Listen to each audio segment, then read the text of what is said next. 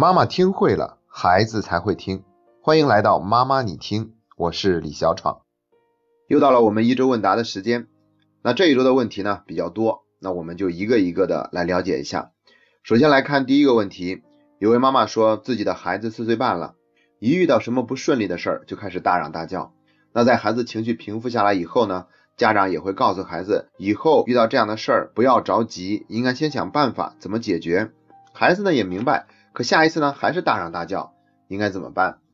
那这位妈妈能够在孩子情绪平复下来以后，再去跟孩子讲一些道理，这种做法是非常值得肯定的。如果在孩子气头上就去沟通，那效果会更差，甚至会引起孩子的逆反。那可是这位妈妈已经这样做了，但为什么还是不见效呢？那是因为讨论怎么做，这还是第二步的事情。第一步是讨论怎么样表达孩子的情绪，这一点非常关键。要知道，像这种一有什么不顺就开始发脾气的孩子，他们并不是喜欢这样发脾气。而是他们不知道，除了用大嚷大叫的方式以外，还可以用其他什么方式合理的表达自己的情绪。所以这个时候肯定不是要解决这个事儿不顺利，而是要想办法让孩子的情绪得以合理的表达。表达完以后，再去想这个事情应该怎么解决。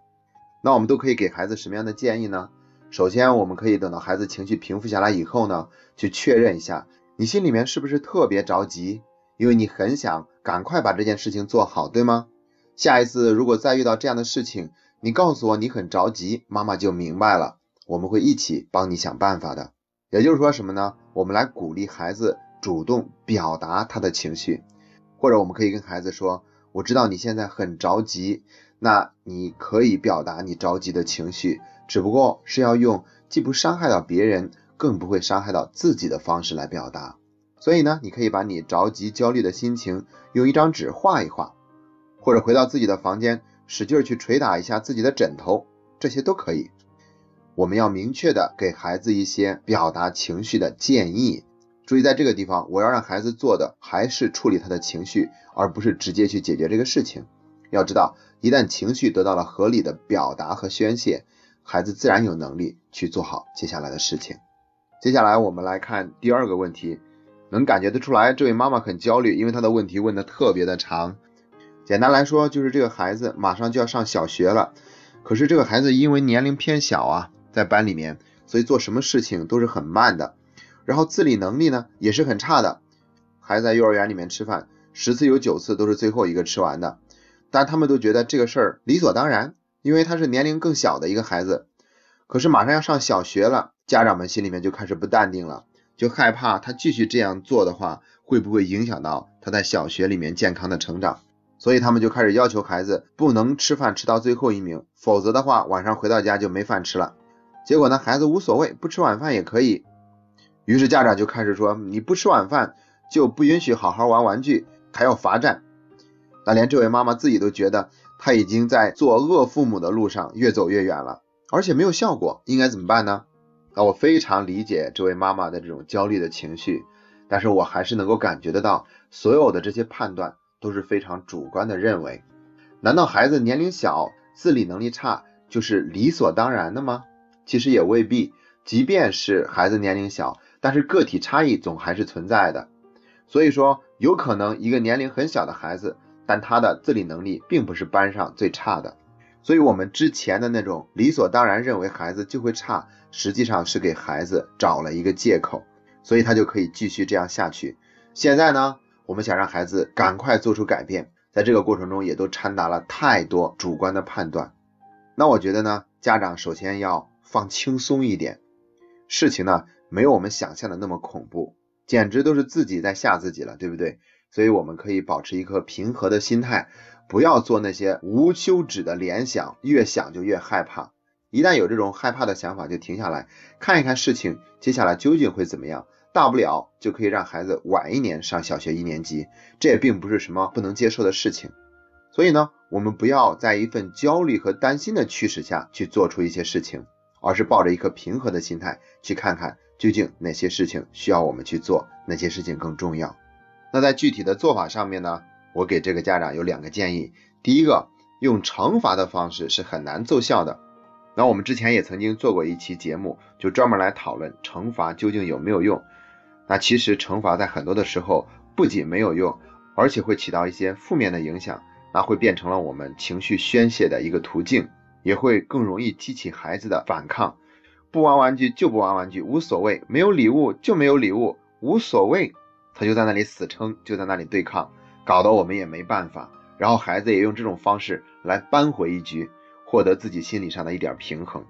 所以这位妈妈可以听一下我们之前的语音。第二个建议呢，就是现在孩子上学的年龄已经放宽了，那早一点晚一点都可以。但我的建议是，男孩可以稍微晚一点上学。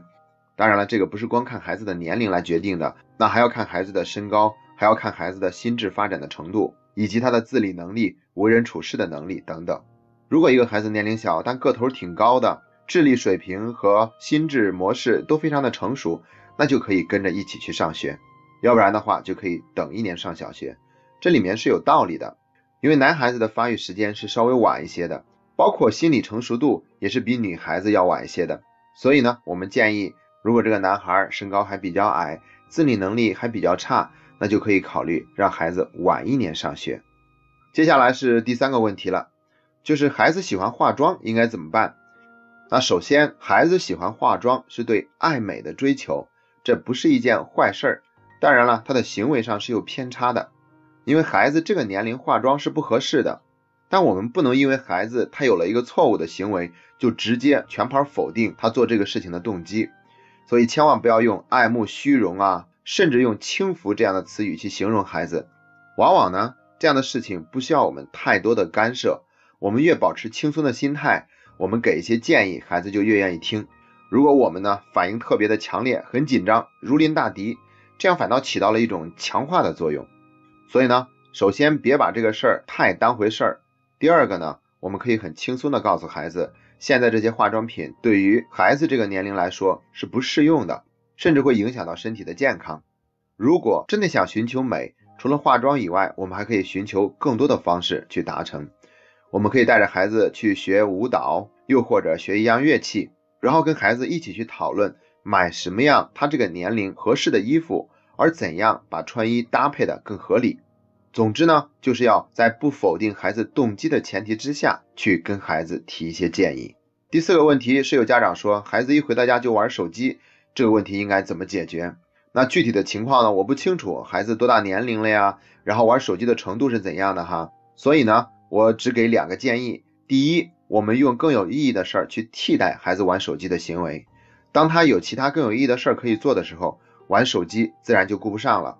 比如给孩子安排一个特长班的学习，当然也是孩子自己愿意的哈，或者邀请孩子给我们帮忙做一些家务，再或者送给孩子几本他喜欢看的书籍，这些都有可能让孩子远离一会儿手机。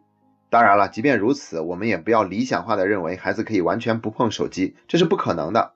所以第二个建议呢，围追堵截不如好好的疏导，甚至我们还可以把手机当成我们跟孩子之间进行交流的一种方式。如果他是玩游戏，那我们也可以说，我也想跟你玩一玩，然后你玩一局，我玩一局，行不行？厉害的家长会把玩手机这种方式变成跟孩子共享的亲子快乐的时光。当然了，这是年龄偏小一点的孩子，家长可以采取这样的方式。如果年龄偏大一点的话，估计这样做就会显得有些刻意。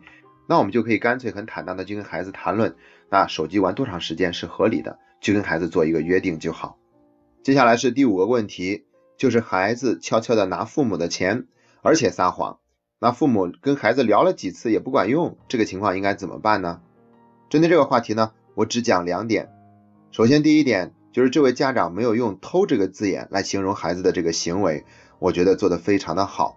一旦把孩子界定为偷，这就会给孩子造成更大的压力，也会遭遇更多的逆反。那为什么跟孩子沟通了几次并不管用呢？其实，在孩子心里面，他还是恐惧自己在父母面前犯错误，所以我们还是要反思有没有给孩子造成了压力，有没有在这个过程中还是让孩子感受到了一份否定。那我们可以跟孩子这样说：在这件事情上，你没有跟我说真话，但不等于你就是一个撒谎的孩子。虽然你没有经过我的同意就拿了我的钱，但是我想在我提醒了你以后，你不会再这样做了。或者你这样做是有你的苦衷的。但是无论你是什么原因缺钱，你都可以真实的告诉爸爸妈妈，我们是随时都愿意跟你一起去面对你的困难的。当我们更加宽慰孩子，也表达足够对他的信任的时候，他们就更愿意给我们说真话。今天的分享就到这里，这是妈妈你听陪你走过的第六十天。